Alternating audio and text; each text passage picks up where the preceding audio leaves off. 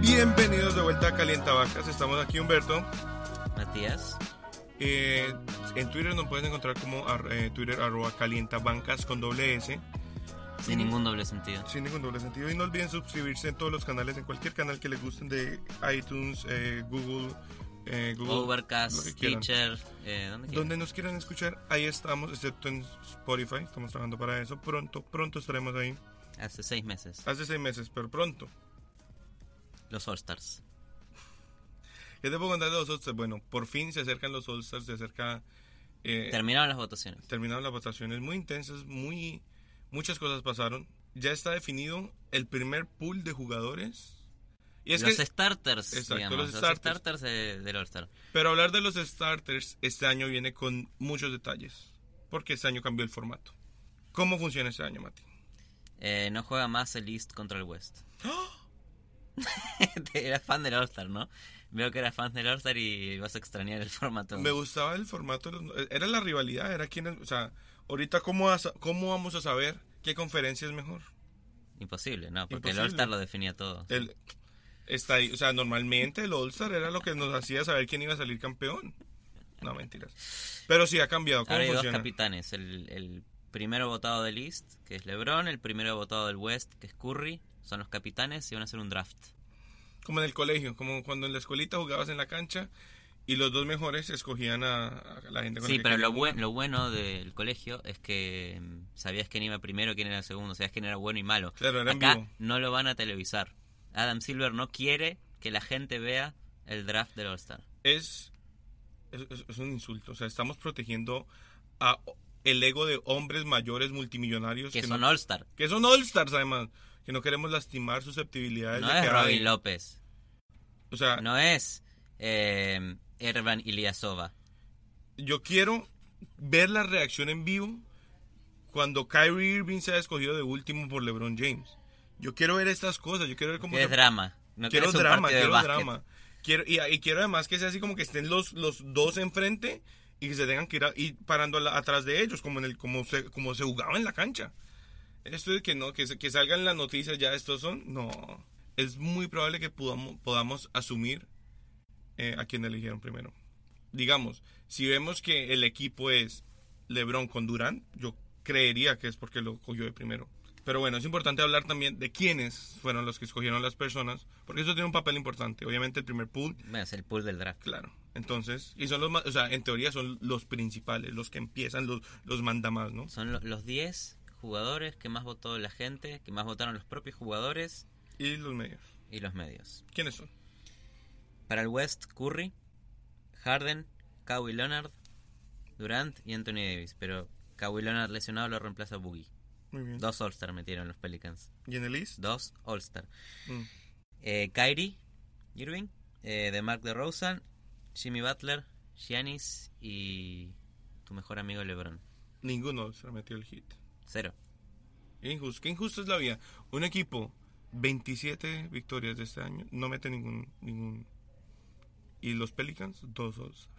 ¿Te creerías que están segundos en el West si ves, eh, si ves los starters del All-Star? Sí, exacto. Pero no, tenés a, tenés a Gentry que en vez de levantar en vez de levantar muertos, que es lo que hace Spolstra, eh, los derriba.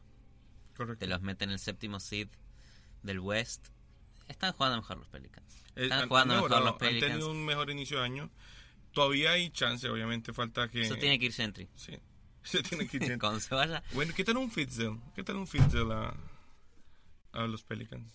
Todo el no, no me convence. pedigrí de... No me convence, no. Es- están, están en negociaciones para irse a los Lakers. Ettore Messina tiene que ir a los Pelicans. No va a pasar. O. Ettore Messina va a ser el técnico de los Sports cuando retire Popovich. Pero bueno, yo aún tengo la esperanza de que Goran Dragic vaya al All-Star. Todavía los entrenadores... como, como reserva. Sí. Sí, como reserva todavía tiene que escoger. Y entiendo, el hit va de cuarto y en los últimos, y lleva varias semanitas de cuarto, en los últimos 25 años, ningún equipo con- que está en el top 4 en el East se ha quedado sin All-Star. Por lo cual tenemos la esperanza de que Goran Dragic, que tiene el pedigrí de haber quedado varias veces mejor jugador de la conferencia pues por semana, tiene credenciales, están ganando, está jugando bien, está, tiene un buen promedio, viene también de tener un muy buen verano.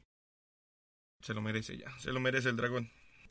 No es un jugador muy All-Star de Dragic porque no hace el tipo de cosas que en los All-Star la gente prende la tele para verlo. Pero ahí viene mi pregunta. El año pasado estuvo Kyle Lowry y es más interesante Sí, ver a Dragic. sí, Tiene- mete más huevos, mete- o sea, si- puede que esté sangrando y va a seguir pero jugando. ¿se va a jugar en serio este año por el formato nuevo? Lo que se espera y por todas las entrevistas que ha dado LeBron James, porque aparentemente LeBron James es quien va a escoger primero, por ser quien más votos tuvo. Él quiere volver a traer la competitividad que tanto se veía en los 90. Él quiere de verdad escoger el mejor equipo posible y escoger un equipo para ganar. Y no, o sea, no va a ser un partido de dejar, pas- descanso, dejar no. pasar para que la vuelquen, aliups, risas, jajaja.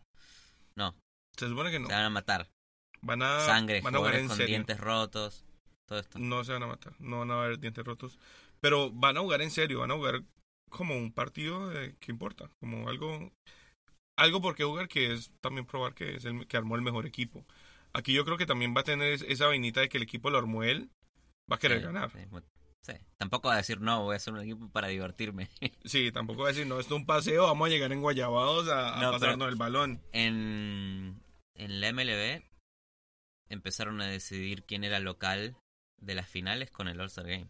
Imagínate si en la NBA el ganador del All-Star Game, si era East o West, definía la localidad. Esa es una manera de levantar al partido y que se juegue en serio, pero es un poquito injusto también. Muy injusto porque vas a depender... Uy, no, no, no, eso no va a pasar. Eh, se quedó afuera Manu. Salió segundo eh, votado por la gente en todo el West.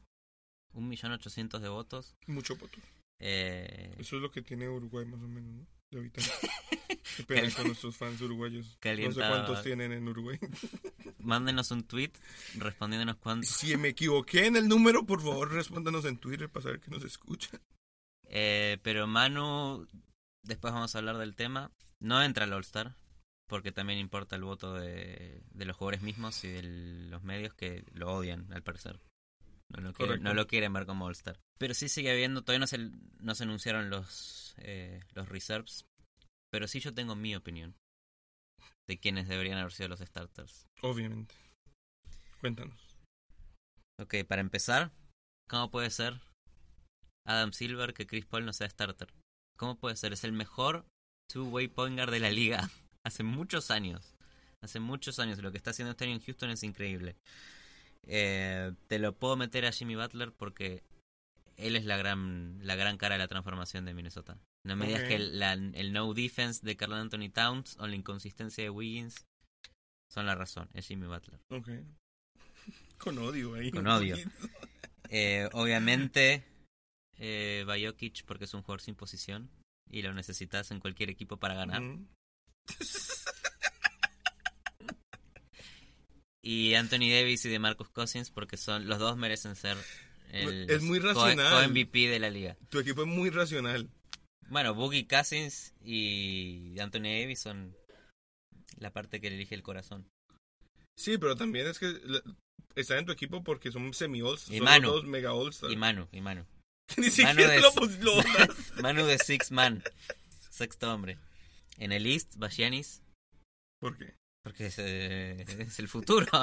es la revolución del básquet. Ok. Va LeBron porque es LeBron. Eh, para mí se merece... Se mere- Under Drummond.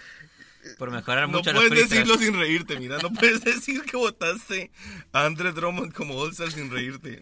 Ha mejorado mucho eh, el free throw percentage, el porcentaje de libre. Ha metido a Detroit en los playoffs este año, después de mucho tiempo. Eh, ben Simmons porque no es, un, no es una mentira del año pasado. Ujú. Está promediando casi un triple doble. Y obviamente el primer equipo del East Primer año Kyrie. quieres llevar al All-Star. Sí. Ok. Kyrie Irving está haciendo una maravilla con Boston. Primero del East, cómodo. Y todo gracias a Brad Stevens, a el, el ingenio del coach. Pero lo que está jugando Kyrie no lo había hecho nunca en Cleveland. Verdad. Muy bien. Bonita lista. interesante lista. Jokic y, Drum- y Drummond seguro se merecen ir al All-Star. 100%. Yo elegí mi lista desde un punto de vista más emocional. Más desde el punto de vista del agradecimiento, de la empatía, del, del entender los sueños y las aspiraciones de, de los jóvenes que, que están en la NBA. Y muchos de mis votos están destinados a gente que me ha llevado a mi fantasy adelante. Por ejemplo, voté por Lillard, que aparte de que Ah, se lo merecen, Son, son, son los jugadores de tu equipo del fantasy. que se lo merecen. Es un agradecimiento al buen performance en mi fantasy. Aparte de que si, si juegan bien el fantasy quiere decir que están jugando bien y también se lo merecen, como Damian Lillard, que por segundo año consecutivo, teniendo uno de los, siendo uno de los mejores point guards de la NBA, se queda sin ir al All-Star. Devin Booker, que está teniendo, es, es el líder in- indiscutible de los Phoenix Suns, obviamente un equipo casi que tanquea, pero poniendo números absurdos. Eh, de Marcus Cousins, que Obviamente. se lo merece. Es de lo más do- dominante que tiene la NBA en este instante. Steven Adams, que es como tener a Aquaman en la liga. Es lo más parecido a un superhéroe. eh, Más que Giannis. más que Giannis. Ok, Es, es- es un superhéroe. no te creo. Bueno, Para mí tiene cara de villano. e- esto yo sé que es, es algo en contra de Oklahoma en general. Pero si, si pones lo- si, si sacas la subjetividad, vas a ver el superhéroe que es Steven Adams. Yo lo amo, Steven. Adams. Es una Mi belleza. jugador favorito de Oklahoma. Tu único jugador aprobado de Oklahoma, creo. El único, el único. y Aldrich, que revivió gracias también Fue a muy lindo. el, el renacer de Popovich. Muy lindo lo que está haciendo Alex. Pero lo estás dejando. A ver, estás, estás dejándolo afuera a Westbrook. Que No es está en mi fantasy. es toda una. Por eso. Eh, y estás. Estás eligiendo a Adams por encima de Westbrook. Solo por el fantasy. Ves que ya no tenía más, más guards. No podía votar más. Fuera Anthony Davis, no hay respeto ahí. Muy lindo. Muy lindo, muy bello lo que está pasando con esto. Es muy bello en general. eh, es, esta temporada me parece que ha sido el, el florecer de varios jugadores. Y está en buen momento la NBA, me gusta. ¿Y en el East? Y en el East, que también eh, el- el- los otros grandes que me quedaban, que son Whiteside y Dwight Howard. Dwight Howard ha revivido de la mano de Jordan, está teniendo una te- temporada impresionante. Whiteside para mí es top 5 de los centros en la NBA. Obviamente las lesiones lo han detenido un poco. Pero muchísimo potencial de aquí a lo que queda de temporada. Ojalá también lo consideren en las reservas. Giannis, que se parece ir a los próximos 10 All-Stars. Fácil Superhéroe. superhéroe. Eh, Dragic, que ha sido de lo mejor que ha tenido el East, el East en los últimos dos meses. Y un jugador en el que estamos de acuerdo que es Kyrie, indiscutible. start- starter Dragic. Starter Dragic. Y Kyrie, Kyrie, ahí estamos de acuerdo, es indiscutible lo que está pasando con Kyrie Irving. Y así como los fans de la NBA eligen a los All-Stars, nosotros estuvimos hablando de qué All-Stars queremos en la NBA. Pero así como la gente elige los All-Stars, eh, a veces nosotros sabemos qué temas elegir para hablar. Por eso le pedimos a nuestra audiencia que lo haga.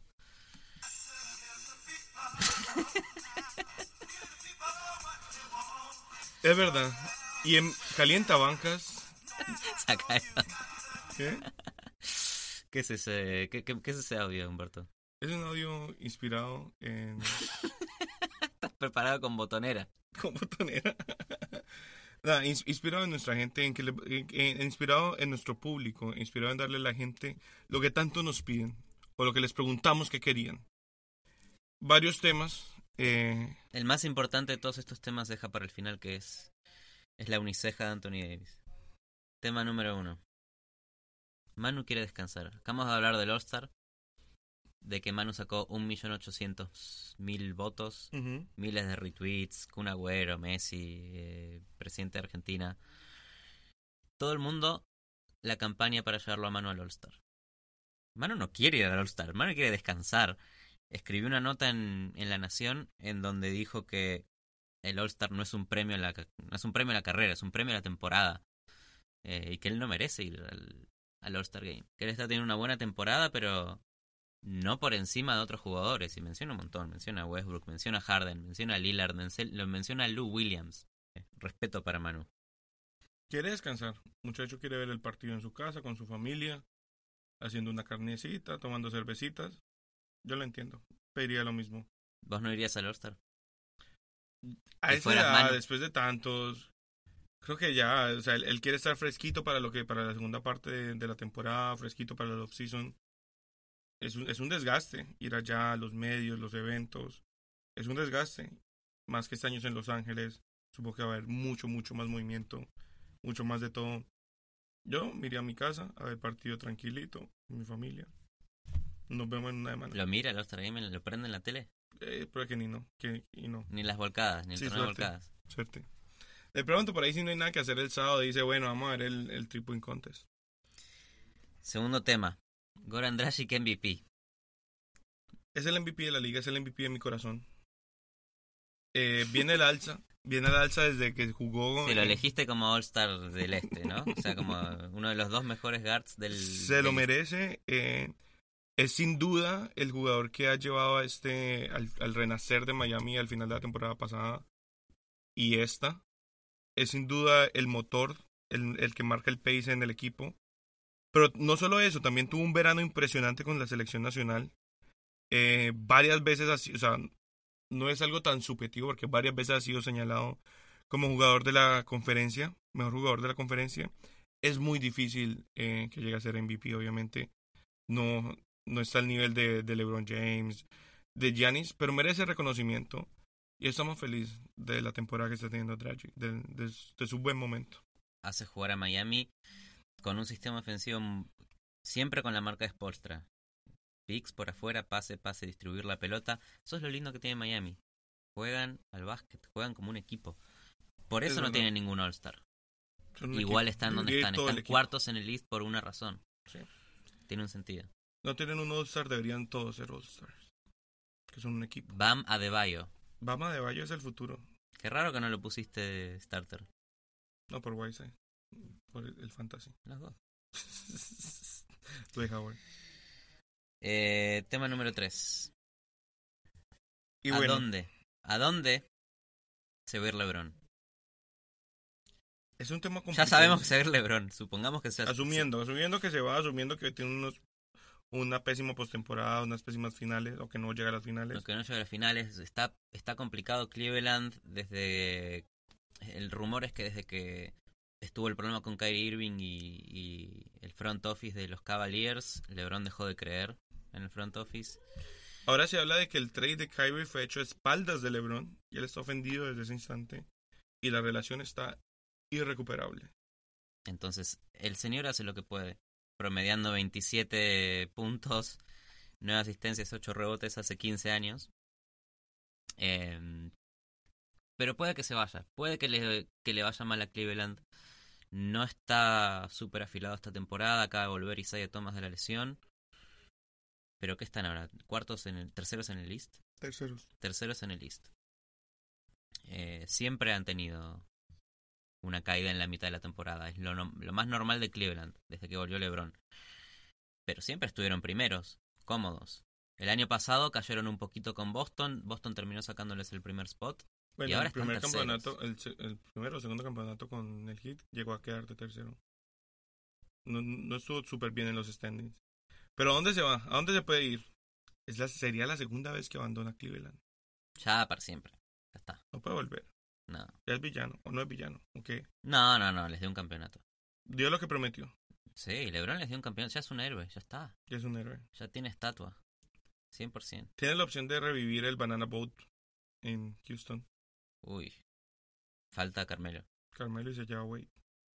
Tiene la opción de Chris volver a Paul, Miami. Chris Paul, Harden y, y LeBron jugando con D'Antoni Que no lo o sea, para ganar la Golden State. es un equipo que tenía que haber hecho hace 3, 4 años. Hoy en día, no sé. No, pero Chris Paul está en su mejor momento. Harden está en su mejor momento. Carmelo está en muy buen momento. LeBron está en su mo- Carmelo se está reinventando en Oklahoma ahora también. Sí, correcto. El banana, el- o sea, si, si se va LeBron, lleva su, a su influencia de amistades hacia Houston. Con un salary cap que no existe, pero cobrarán dos pesos a ganarle a Golden State. Ese sería un buen storyline, porque todos queremos que alguien le gane a Golden State. Puede volver a Miami y ganar la Golden State. No. También está la Deformaría, teoría de- LeBron volviendo al hit, deformaría todo lo que construyó. Spolstra. Spolstra, el espíritu trabajador, no hay divas, cuidado con LeBron ahí, metiendo su influencia. Ok. También está la teoría de, de la bárbol. Te, voy a amenazar de no hablar más de la bárbara en este podcast. Creo que, creo que antes de ir a Los Ángeles, LeBron se va a Golden State a ser campeón.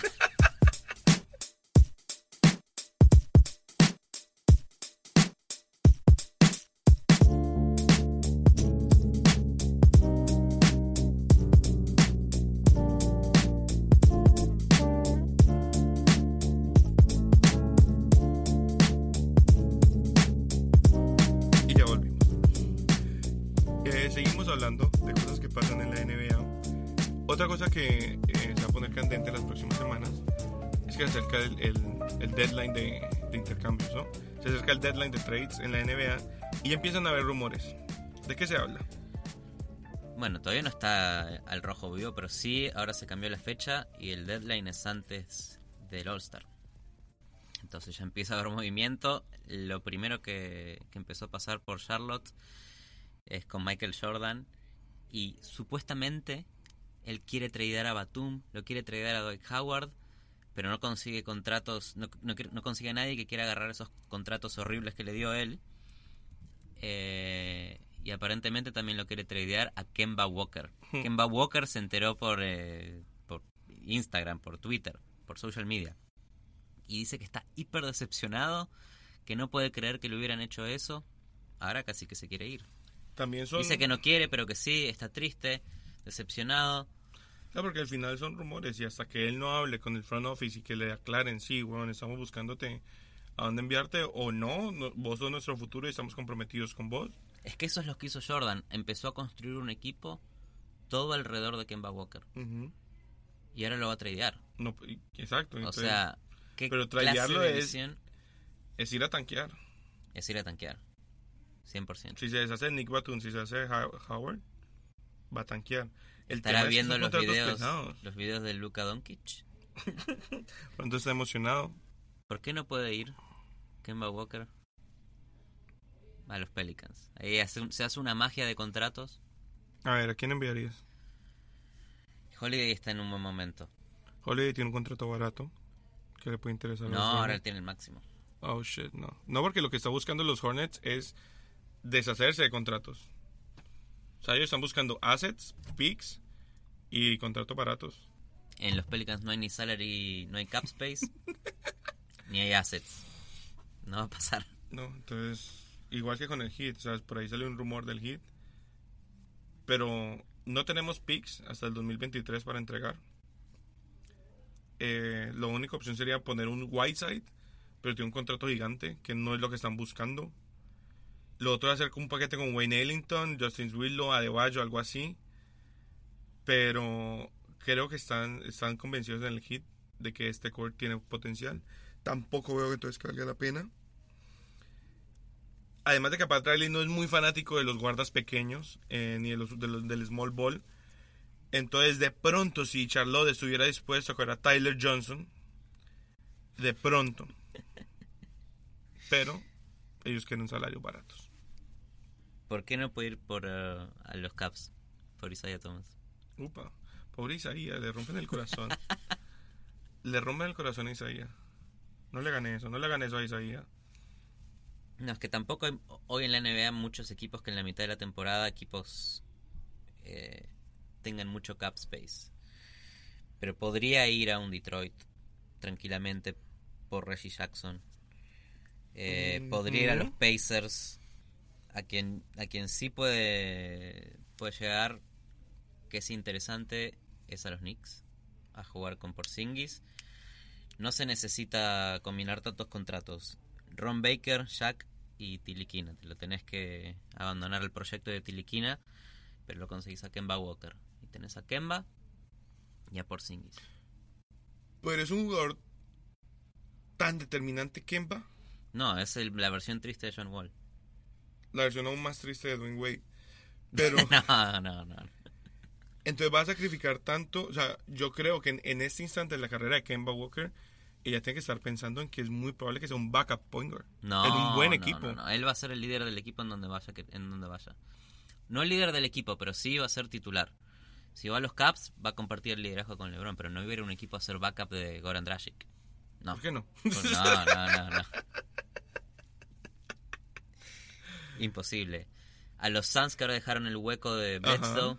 De pronto, un ahí puede ir. los Suns sería interesante. ¿Qué tal que se vaya a jugar a los Bucks? Y acaba de llegar Bledsoe, está Middleton, está Giannis. De backup, Podrían, de backup. O sea, no sería ya, no tendría un depth inter- muy interesante. interesante, pero creo Salís que de Kemba, Delanova. Kemba quiere ser titular. Kemba de pronto quiere un anillo. Llamémoslo a Kemba. Llamemos a ver qué quiere. es lo que quiere. Pero ¿qué pasa si Kemba se va al West? Y es otro de estos grandes jugadores que está en el East y se termina yendo un equipo del West como Carmelo, supongamos, como Paul George, supongamos. Uh, Y sí. debilita más al East. Es un balance delicado. Puede que se compliquen las cosas, pero al mismo tiempo, puede que no. Porque después de este éxodo masivo que hubo de jugadores, por, primer, por segunda vez en 19 años, el East tiene un récord ganador contra el West. ¿Qué significa esto? Que si juntamos todos los partidos que han jugado los equipos del East contra los equipos del West, el East sale ganando. Por muy poquito, o sea, van 61-63, pero eso es por encima de punto .500. Sí. Eso no, esa es la segunda vez que pasa en 19 años. O sea, todos estos, todas las últimas temporadas, desde el 2008-2009, viene ganando el West a los equipos del East. Correcto, O sea, demostrando que el West tiene muchos mejores equipos que el East. correcto. Vos me estás diciendo ahora que por primera vez en mucho tiempo el East es un poquito más fuerte que el West. Y es que en este instante yo no lo haría de que son mejores o peores, yo hablaría de que hay balance. Hay balance. Hay balance, volvió el balance. Si, si- Los equipos del East están bien formados. Boston no solamente tiene presente, tiene futuro. Correcto. Eh, Jalen Brown, Jason Tatum van a llevar la posta de Boston por muchos años más. Correcto. Los Los- Sixers. Los Sixers, muy bien armados para el futuro. Los Bucks, muy con bien armados para el futuro. Giannis, Middleton. Los Pacers tienen piezas claves para el futuro. Y Por- por, ahí hay Por Porzingis. Porzingis, pieza clavecísima para el futuro de la NBA. ¿Qué van a hacer los Knicks con Porzingis? ¿Lo van a aprovechar o no? Hay que ver qué le construyen. Y hay piecitas sueltas. Por ahí vemos eh, un Mark Hanaman que está teniendo un rookie season impresionante. Vemos un DeAngelo Russell que cuando vuelva de lesión sabemos que tiene futuro. Piecitas, piecitas por ahí que, que nos dan esperanza. ¿Sabías que DeAngelo Russell es más joven que Kuzma? Oh, Datos. son datos y hay que darlos. Aquí en Calientabangas. En los Magics también está Aaron Gordon con un potencial increíble. Eh, hay cositas, hay muchas cositas por ahí y nos emociona también. Mientras en el, mientras en el oeste, sí, tenés eh, a los Timberwolves que tienen mucho futuro, pero más allá de eso, están los Suns con, con, con Booker. Por ahí los Jazz tienen a Donovan Mitchell, pero no tienen mucho. Hay piecitas sueltas. Yo creo que no. Desde que, desde que tengo uso de la razón se dice que sí, esta vez el East es mejor que el West. Nunca pasó ni va a pasar. Es muy raro. Es muy raro que el desbalance se dé de golpe. Tenés todavía Golden Pero en los State. 90 de Jordan, el East era el que dominaba. Desde los 90, pasan 20 años de los 90. Y es que esa es la vaina, no estamos hablando de piecitas solamente, estamos hablando de equipos que están construidos para estar estable- estables. Por eso yo no diría que van a estar mejor, pero también muchos de los cambios que se han implementado en la liga ha sido buscando el balance. De pronto, toda esa estrategia de Adam Silver, de reacomodar el draft, de reacomodar las loterías, está teniendo resultado Lo escucharon primero. en calientabancas. Teorías de Humberto. Hoy, hoy en día yo sigo pensando que los mejores equipos están en el West. Están Golden State, Hoy en día está sí. Houston y está San Antonio. Hoy en día el West es es la conferencia con más candidatos al título. No necesariamente es la conferencia con equipos con más futuro. No, tenés razón. Pero así como evoluciona la NBA hacia el East, evoluciona la tirada de triples. O sea, pensá que todos estos equipos que me estás diciendo tienen que estar preparados para tirar triples. Eh, se batió un récord la semana pasada. Me hablaste de Lori Markkanen, el, el pivot de los Bulls que tira triples. Mide 7 pies puro triple, triple, triple, triple, triple, triple. Batió el récord del jugador que con menos partidos jugados metió 100 triples. Le batió el récord a Lillard, que lo había puesto en 2012. Danos un poco de contexto. ¿Qué significa esto? ¿Cuántos partidos son necesarios para llegar a 100 triples? 41 partidos. Tardó Lori Markkanen en meter 100 triples. ¿Y el que más se le acerca? Lo, le rompió el récord a Lillard, que tenía 44. No es que, ok, obviamente cada vez con, con el pacing de la liga, cada vez eh, eh, se tira más, cada vez hay más posesiones, cada vez van a haber más triples. Para mí lo impresionante y lo interesante de esto es que es un centro. Es un tipo de siete pies el que está haciendo esto. Sí, el otro que está en la lista es Covington de los Sixers, que Reciente. también es un big guy. Pero los otros en la lista, si bien son todos más o menos recientes, está Lillard, está Jason Williams, White Chocolate, está Rudy Fernández. Son todos tiradores. Sorpresivamente no está ni Curry ni Clay. Ni Ray Allen. ¿Tardaron más? Tardaron más. El equipo que más avanzado está hoy, en cuanto a la cantidad de triples que tira, es el mismo que lo hacía hace 10 años atrás, y es Mike D'Antoni. O sea que Mike D'Antoni sigue revolucionando. Mike D'Antoni sigue re- revolucionando el juego. Lo hizo en los Suns cuando jugaba con la ofensiva de menos de 7 segundos, una cantidad de triples anormal para la época, un pace anormal para la época, era el único que lo hacía. Hoy todos los equipos juegan a un pace altísimo y a tirar una cantidad de triples que no se había visto antes. A pesar de todo esto, los Houston Rockets son el único equipo de la NBA que tira más triples que dobles. Eso no existe en la NBA hoy. Wow. Eso no existe. Mike D'Antoni es, lo que, es un reflejo, una muestra de lo que va a ser la NBA dentro de 5, 10 años. Sí, el, el tema es que la construcción del equipo de D'Antoni no se parece en nada a la construcción que están teniendo los equipos que hablamos que van a tener en el No. futuro. D'Antoni es puro atletismo.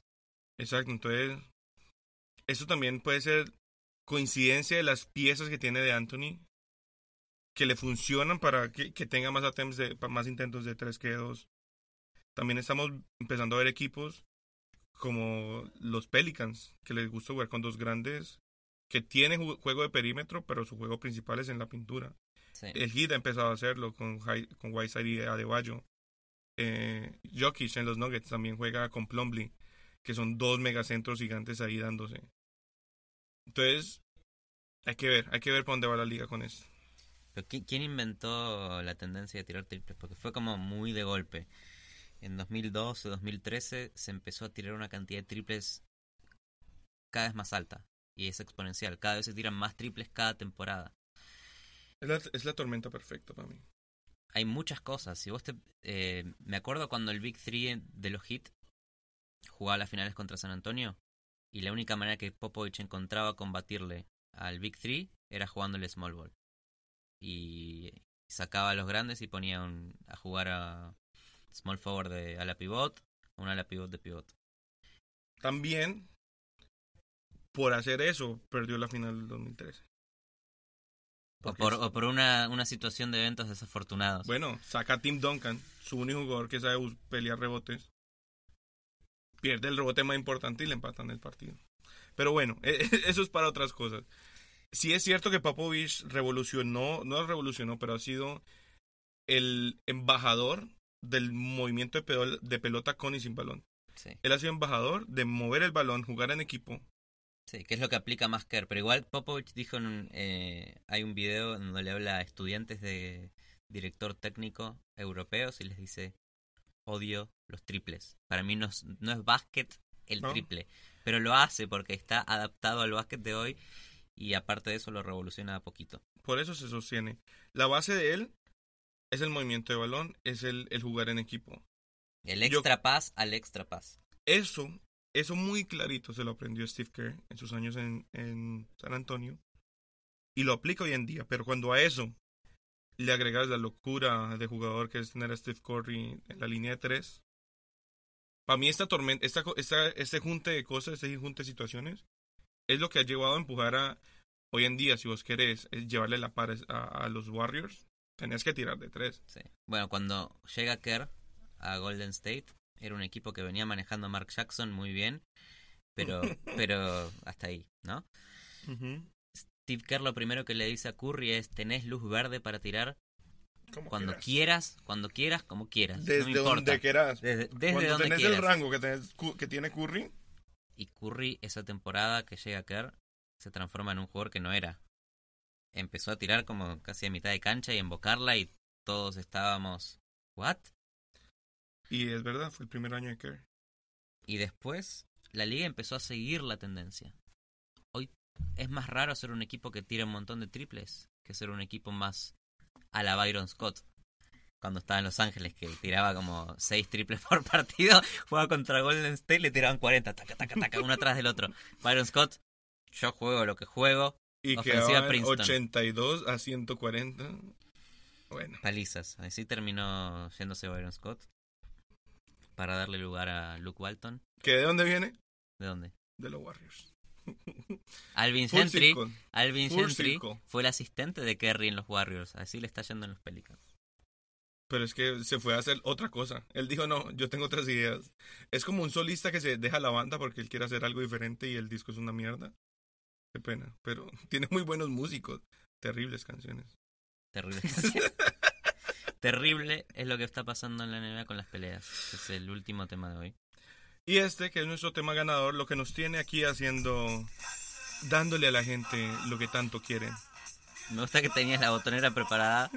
Siempre, siempre listo para darle a la gente lo que nos piden. Y el tema ganador de, de esta semana.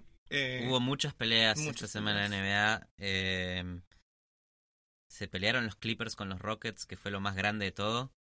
Y fue una pelea surreal porque por algún motivo todo lo que eh, rode- todos los escándalos que rodean a, a Chris Paul son de fantasía.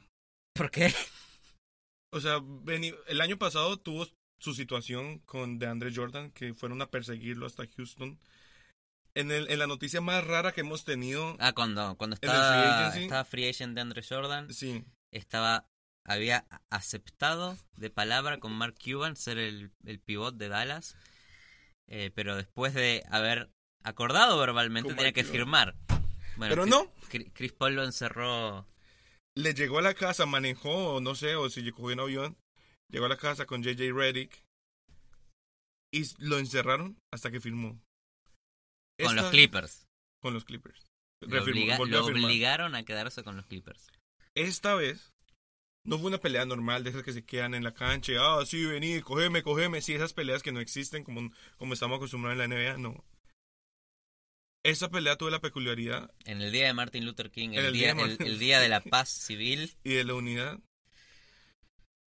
Chris Paul decidió recordar sus días de, de jugar en Los Ángeles Clippers y usar uno que otro pasadizo secreto que hay, en que hay en el estadio para llegar de sorpresa al camerino de los Clippers con Trevor Ariza.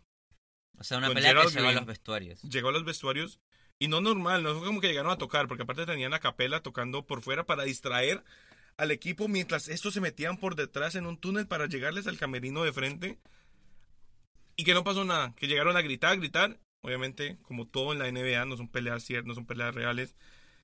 Hold me back y nada pasa. Lo que pasó primero fue en la cancha hubo un par de peleas entre Blake Griffin, primero que eh, lo pisó a D'Antoni, D'Antoni le dijo fuck you, eh, se empezaron a... Bueno, después un momento en donde le arrancan el pantalón a Blake Griffin, eh. Blake Griffin se enojó y para que la pelota no se le vaya afuera, hace la típica de tirarle la pelota a otro jugador y que le rebote.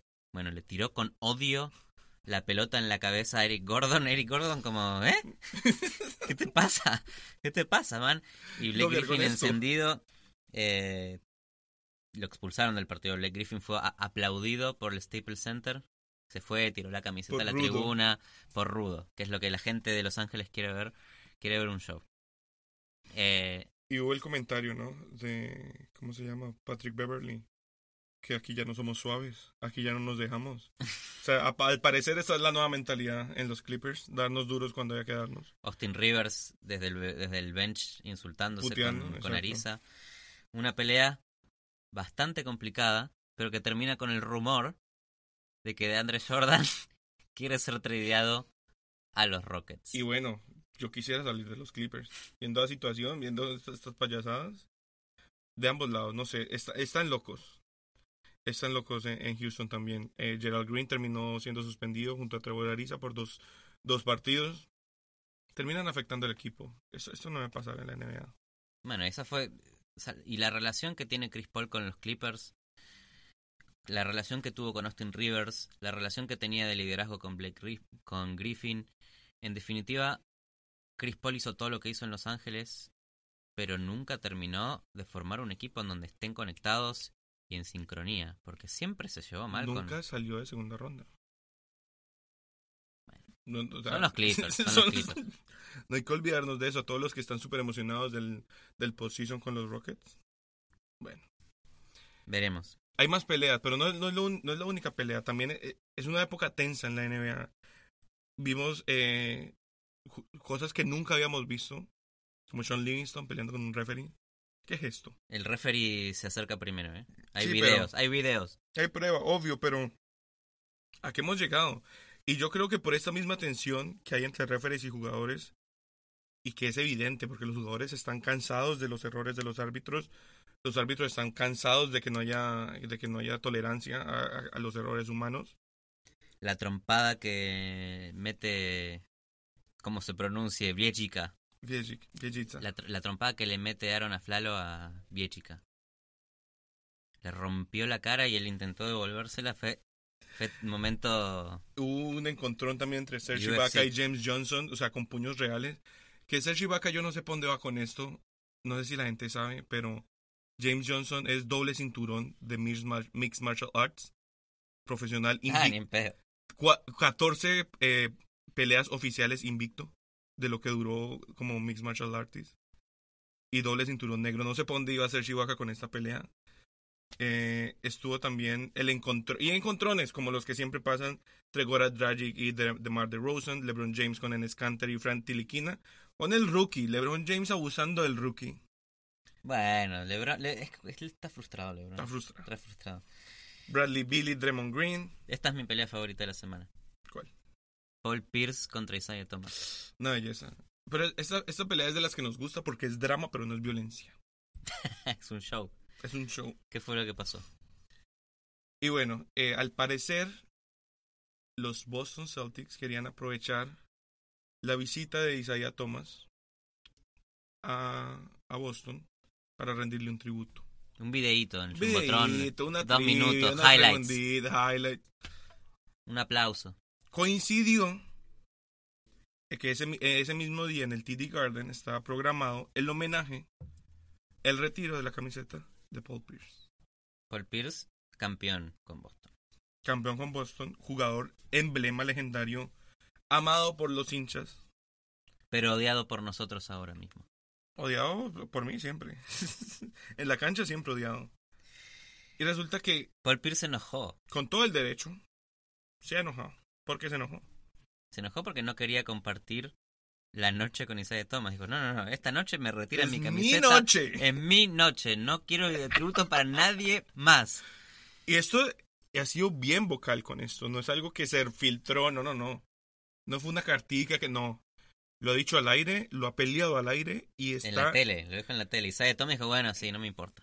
él está en pero también lo dijo como con, con la pullita ahí, ¿no? Con el pasivo agresivo, Fue un paseo agresivo. un poquito, ¿no? Como que Sí. bueno, si quiere tanta atención, pues bueno, entonces yo no hago nada.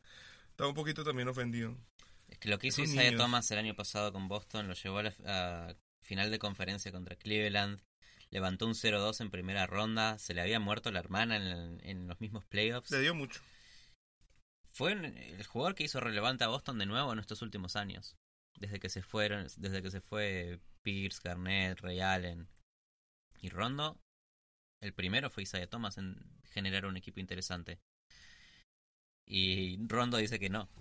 Es- Eso es lo interesante. Rondo, Rondo está del lado de Paul Pierce. ¿Qué es lo que hizo Isaiah Thomas? ¿Una final de conferencia? ¿Eso se festeja en Boston? Es el nuevo estándar de Boston. El- Final de conferencia.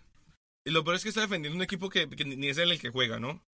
Y aparte que le tira a otros, porque dice, eso no es los Phoenix Suns. Sin faltarle el respeto a nadie, ¿eh? pero Boston no son los Phoenix Suns. Aquí no, aquí no colgamos finales de conferencia. Está ofendido. Los Phoenix Suns, que de las franquicias de la NBA, entre todas, creo que es la mejor que nunca ganó un anillo. Tiene un récord Sí, positivo sí. histórico Estrellas legendarias que no han ganado anillos. que no han ganado anillos. Charles Barkley no, no lo logró. Ay, eso, eso es un mal presagio para Devin Booker. Pero también, si, si te pones a pensar, ¿qué ha hecho Rondo desde que se fue de Boston? Están los Pelicans promediando un lindo 8 asistencias por partido. Ha jugado cuatro juegos de playoff. En, en general ha promediado nueve puntos por partido, nueve y medio. Pero jugó, jugó muy bien esos partidos de playoff, no bien. seas malo. Esos cuatro juegos los jugó muy jugó bien. muy bien con los Pelicans. Y ahí es donde viene el último Con tema. Chicago, con Chicago. El último tema de hoy, Ya, ok. los Pelicans. Ese es el tema ganador de nuestro corazón. No ganó en la encuesta, pero queremos hablar de esto. Mucha gente ha votado hablar de la uniceja de Anthony Davis. La bella uniceja. Yo la verdad no, no sé eh, no sé de qué hablar. Eh, la uniceja, sí, tiene una uniceja. Anthony Davis tiene una uniceja. Y la ama. Eh, él no se la quiere afeitar. Dijo una vez que no se la quiere afeitar porque él es así. Es como la cicatriz de Tevez. También es como la cicatriz de Tevez. También tiene los dientes eh, con tres líneas de dientes y él dijo que él es así. Él es el, él es no el Riverí. El Riverí de- Exactamente. de las cejas. Él sabe que fue creado así y no se lo va a modificar. Anthony Davis va por otro lado. En vez de sacarse la uniceja, entendió que es su marca y la registró. Y es su Cuando, logo. cuando fue rookie, se hizo, se registró la marca Unibrow. De su logo, ¿De Brow o Unibrow? Unibrow. Ok. Y eh, sabemos todos muy bien que el día que se afeite la uniceja va a perder los la poderes. magia. sí. Sí, es como- Para mí es la mejor marca desde Air Jordan. Ojalá no se la afeite. Es como Sansón. Nunca se afeite su uniceja. ¿Se puede agregar otra ceja encima de la uniceja? Uh, la doble uniceja. O Boogie. Boogie puede Boogie crecerse una uniceja. uniceja. Uf. Si el equipo llega a los playoffs, todos deberían dejar de Jugar crecer la uniceja. Y que el equipo se O llame ponerse implantes de pelo The Unibrows. en la uniceja. Pero de verdad. Y que en el estadio regalen cositas de uniceja. Eso ya lo hacen. ¿Ah, sí? Es barato, son de plástico. Como las barbitas de Harden. Sí. Qué mal. Pero que todo el equipo entero, incluidos jugadores como Omer Ashik, incluido el coach Alvin Gentry, eh, incluso Rondo mismo, que todos tengan Unibrow y le ganen en primera ronda a Golden State y salgan campeones. Es que termina un No hay nuevo preferidos, capítulo- ¿no? termina un nuevo capítulo de Calienta Bancas. Muchas gracias por escucharnos, muchas, muchas gracias por aguantarnos. Recuerden que nuestro Twitter es arroba calientabancas con doble S, ningún doble sentido. Y que se pueden suscribir, ¿no? ¿Dónde? En iTunes, en Google Play, desde el mismo website de la página se puede, el mismo website del podcast se puede escuchar. Pueden compartirlo con sus amigos. Por favor. Pueden dejarnos un review en donde tienen que pedirnos un tema del que hablar la semana que viene.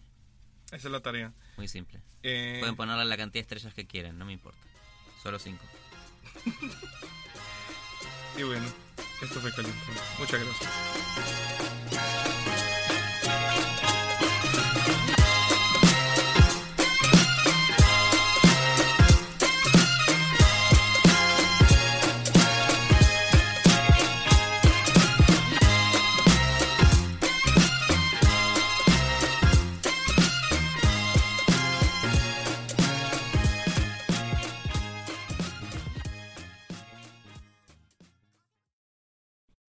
He pensado en salir por muchas cosas, pero me he detenido por esto. Me vas a tener con la boca seca. Voy a, voy a empezar a hablar así ¿Por qué te gastaste el agua, Voy a Matías? empezar a hablar así. Ok, vamos.